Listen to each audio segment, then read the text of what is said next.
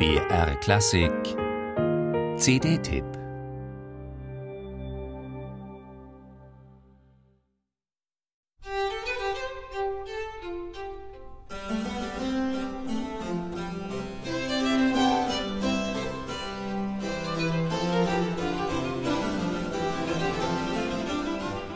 Komponistinnen sind selten zu finden in der alten Musik. Die bedeutendste Barockkomponistin Frankreichs ist sicherlich die 1665 in Paris geborene Elisabeth Jacquet de la Guerre. Sie entstammt einer Familie von Musikern und Instrumentenbauern und galt als musikalisches Wunderkind. Bereits mit fünf Jahren spielte sie dem französischen Sonnenkönig auf dem Cembalo vor. Ludwig XIV. war von der kleinen Elisabeth so begeistert, dass er sie am Hofe aufnahm und ihr eine aristokratische Erziehung zukommen ließ.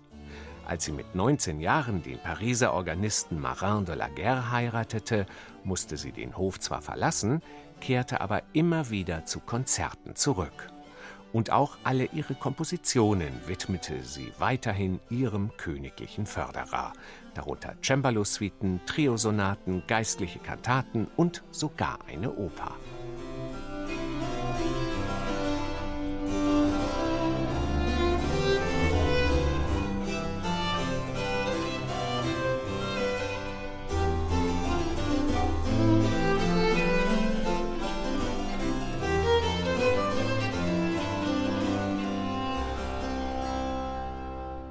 Doch zu Elisabeth Jacquet de la Guerres wohl schönsten Kompositionen zählen ihre sechs Violinsonaten, die 1707 im Druck erschienen und Meisterstücke dieser noch recht jungen Gattung sind.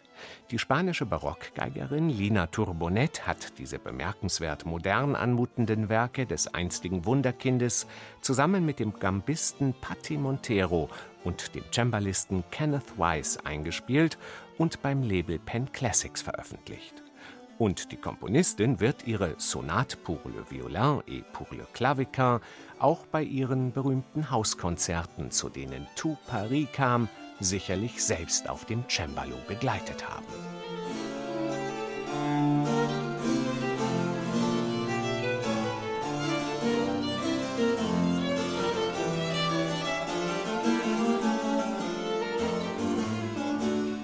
Lina Tourbonnet spielt diese sechs Sonaten auf ihrer Barockgeige mit hohem Einfühlungsvermögen und bringt virtuos die vielen Klangfarben zur Geltung.